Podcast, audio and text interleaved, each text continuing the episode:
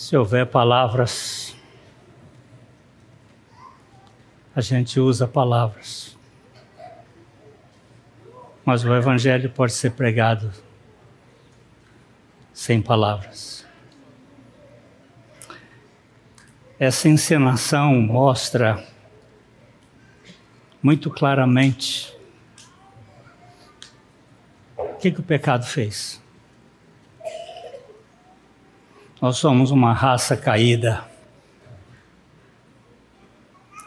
Uma raça completamente perdida. Sendo joguete nas mãos do inferno. Cada um de vocês sabe, de alguma maneira, o que já passou na sua vida. Ou na droga, ou na droga da religião. Nós somos uma raça perdida. E quando eu vi aqui esse grupo falando Jesus Cristo ressuscitou, que até os demônios que estavam representando aqui disseram isso, porque isso é verdade. Vamos dar uma olhada em, Efésios, em Filipenses capítulo 2, versículo 5. Tenham. Põe a versão AA, nova versão atualizada.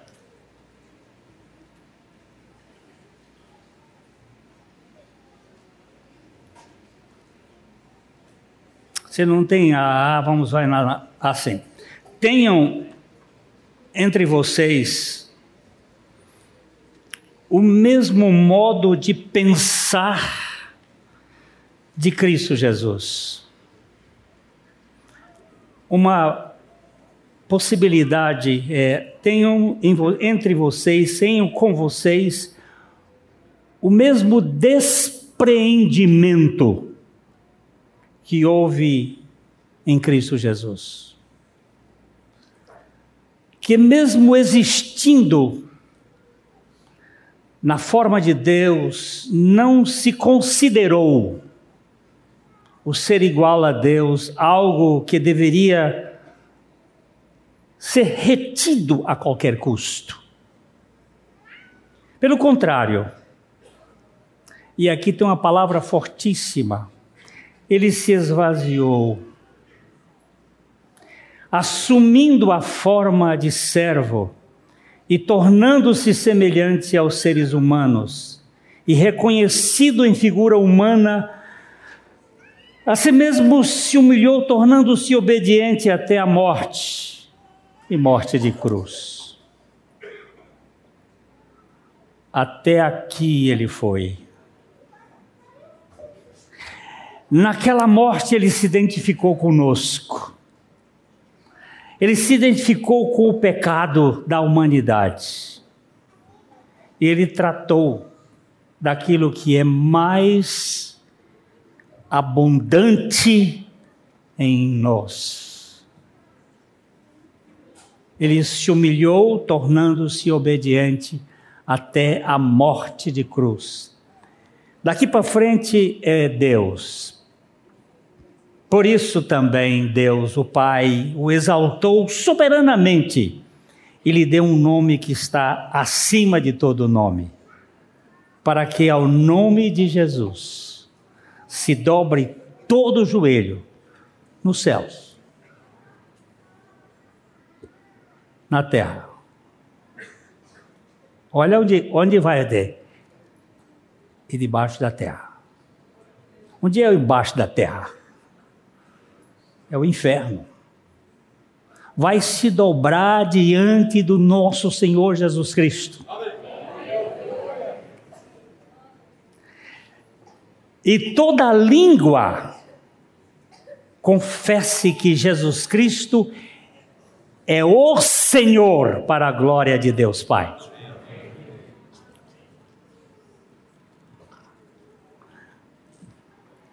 Tum.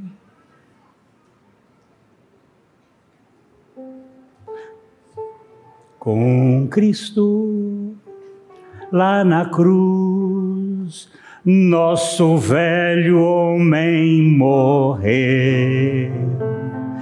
Com Cristo lá da tumba, novo homem renasceu. Pela graça predestinado a imagem de Jesus. Com Cristo renascido, agora sou filho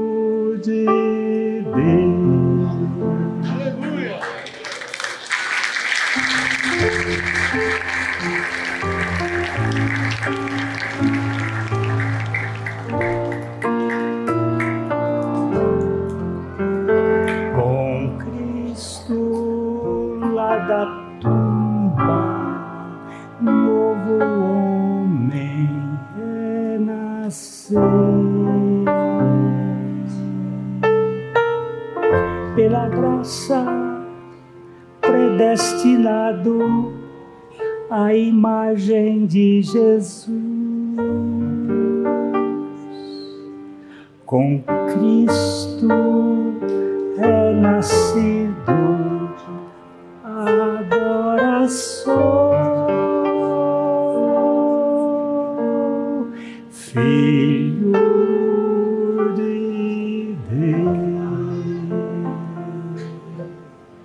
Lá no jardim, Satanás fez aquela bagunça toda. Quando eu vi aqui aquele aquela representante da raça humana. A minha mãe Eva, sendo o joguete do pecado. A raça humana jogada de um lado para o outro. Nas drogas, na bebida, na prostituição, é no legalismo, é no moralismo, porque Satanás, ele é anjo de luz e os seus ministros são ministros da justiça. Ele não conhece nada de graça. Mas o nosso Senhor entrou na nossa raça para arrebentar com a boca do balão, para desfazer aquilo que a nossa história mostra de mais nojento. Eu gosto muito do capítulo 15 de 1 Coríntios. Se eu fosse escolher um capítulo, se rasgassem a Bíblia e dessem os 1189 capítulos para cada pessoa, se eu pudesse escolher para ficar comigo pelo resto da vida, eu escolheria o capítulo 15 de 1 Coríntios. Porque aqui está o maior acontecimento do universo. Hoje pela manhã eu disse aqui, não foi a criação do mundo. Você sabe como foi que ele criou o mundo?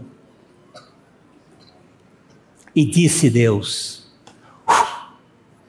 E disse Deus. E disse Deus.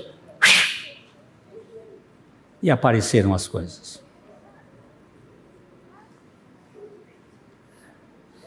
Foi muito fácil. Até para criar o homem, ele fez aquele boneco. Vocês viram aqui?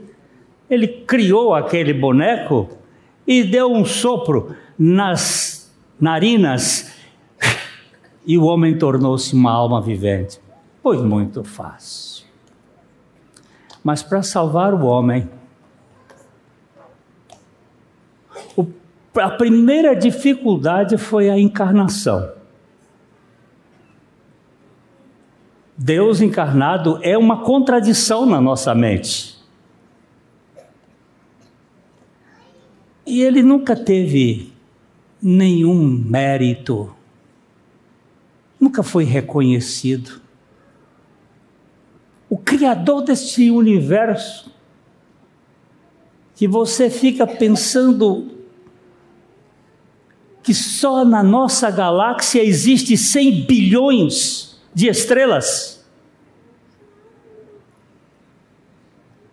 Em cuja galáxia o Sol é de quinta grandeza.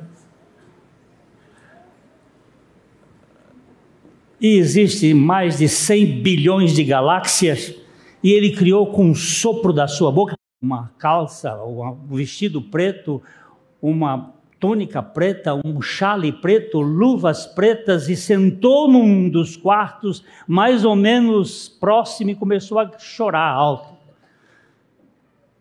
E o Lutero se dirigiu até aquele cômodo e quando chega lá disse: Mulher, o que está acontecendo? Você toda de preto, de luto. Aí ela disse: Não tem mais jeito. Como não tem mais jeito? O que, que não tem mais jeito? Não tem mais solução. Por quê? O, o, o eleitor deixou de, de, de, nos dar proteção? Ela disse: não. O que, que não tem mais jeito, mulher? Disse, não tem mais solução. Como não tem mais solução? Ele morreu. Ele quem, mulher? Jesus. Eu sei que ele morreu, mas ele ressuscitou. Ela disse: Não, Lutero, ele não ressuscitou ressuscitou. Eu acabei de traduzir o capítulo 24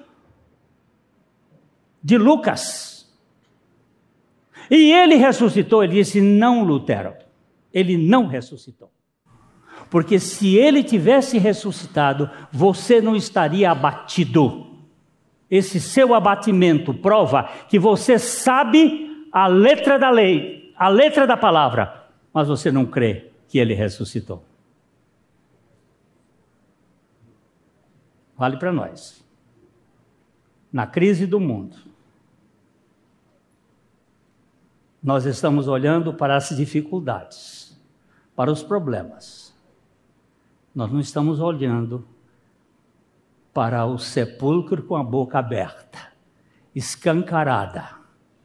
E ele não está aqui, ele ressuscitou. Mas ele ainda disse mais uma coisa: eu voltarei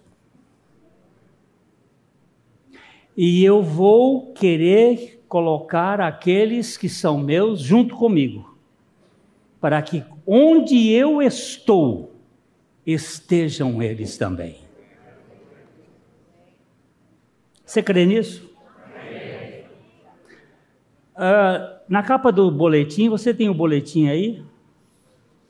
Na capa do boletim tem um, um artiguinho, o brado silencioso da ressurreição. Cristo ressuscitou. Aleluia. Isso não é uma declaração, é uma proclamação. Não é uma mera afirmação, é a confissão de fé mais robusta do universo. As trevas supuseram que teriam demolido o autor da vida na tarde tenebrosa, mas foram surpreendidas com radiada madrugada quando a tumba abriu a sua garganta para soltar o dono da vida. Oh, coisa mais linda! Ah, ele morreu, não tem mais jeito. Quem disse? Espera três dias depois para vocês verem o que vai acontecer. Eu gosto daquela palavra daquele pastor: hoje é sexta, hoje é sexta-feira. E ele vai mostrando, mas o domingo vai surgir. E aí não tem mais história que termine com uma lápide. Cristo ressuscitou. Sim, a morte foi o processo para que o Senhor se encontrasse definitivamente com o seu povo que havia bandeado para o território macabro do pecado e da morte. Jesus precisava morrer. Não somente para expiar o pecado do seu povo eleito, de todas as tribos, povos e nações, mas para incluir essa gente em seu sacrifício. Ele não só morreu para pegar lá no interior do Piauí um desgarrado que estava lá, de todas as tribos, povos e nações. Onde é que você está nessa história aí? Silêncio? Você não faz parte deste rol? Hã? Só você, Robson, dá dando amém aí? Olha, gente. Eu eu tenho um atestado de óbito e uma certidão de nascimento. Em três dias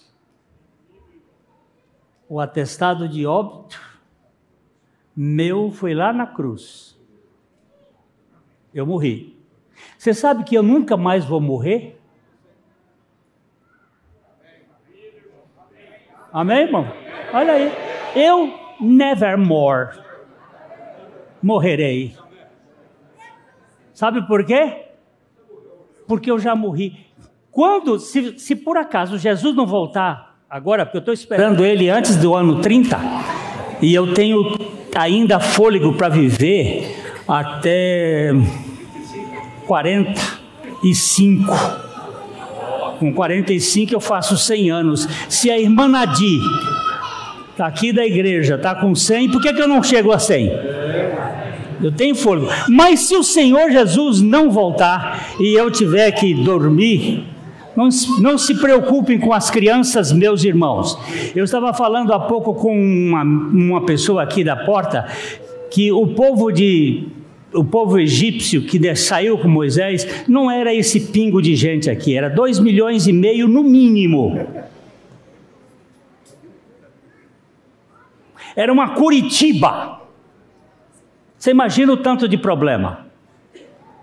E o Moisés chegou a um ponto de estafa, e ele teve que o, o sogro dele dizer assim: Meu filho, do jeito que você está, você vai acabar. Vamos dividir aqui em, em mil, em cem, em cinquenta, em dez, e vamos cuidar desse povo. Então não fique preocupado com criança, não. Criança faz parte do, da bagunça eterna do céu. Se é um lugar que tem barulho, é no céu, viu? Que lá só teve meia hora de silêncio. Preste atenção nisso. Não é um lugar quietinho, não. É muito, muito ativo. Mas é uma atividade muito maravilhosa. Sem a morte do réu não há perdão do crime, do crime eterno de qualquer pecador.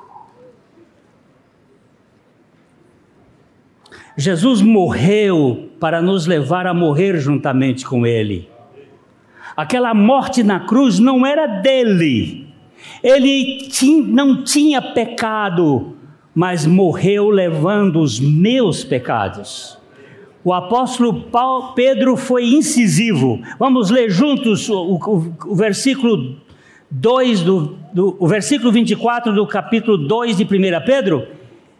Ele mesmo carregou nossos pecados em seu corpo na cruz, a fim de que morrêssemos para o pecado e vivêssemos para a justiça, por suas feridas fomos sarados. Você crê nisso, meu irmão?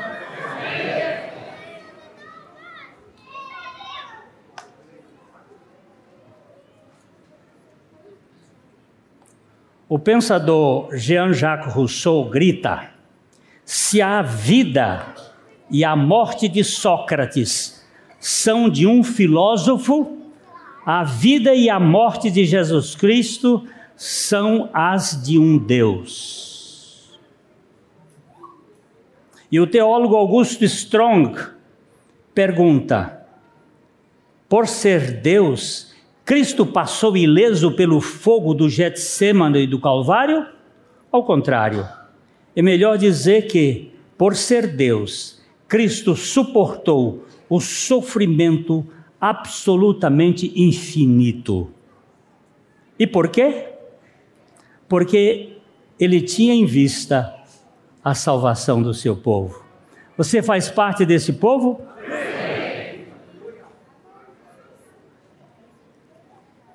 Hoje eu fiquei, mais uma vez, muito tocado com a obra perfeita do Senhor.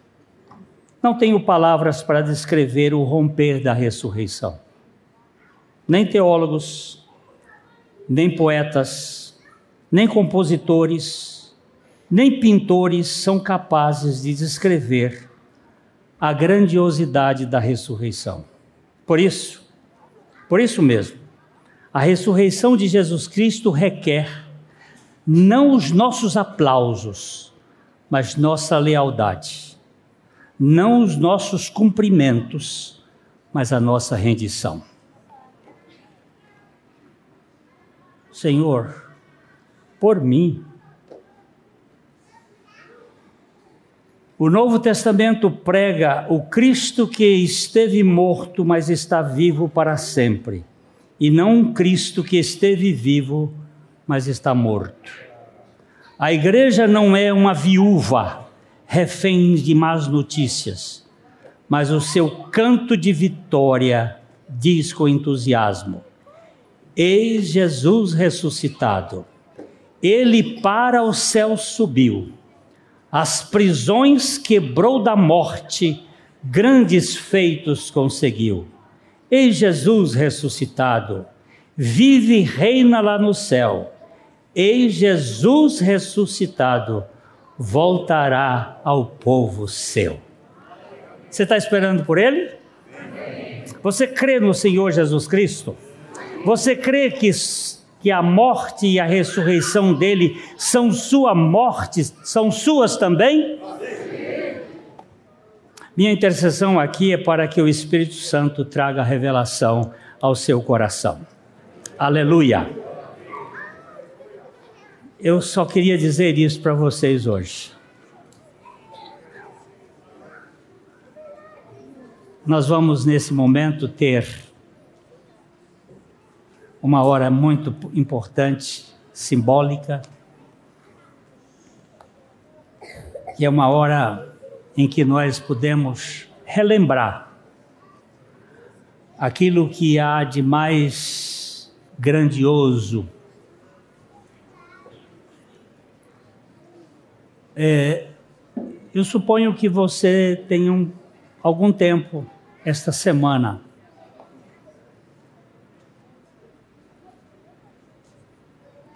Eu conversava com meu filho hoje à tarde e ele disse: Eu, eu estou procurando encontrar agora um tempo para tirar da minha mente a pressão.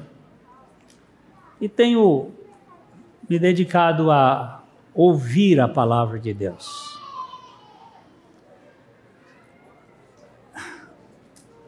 Você precisa, ou ouvindo no, no carro ou em casa, procure ouvir sete vezes o capítulo 15 de 1 Coríntios.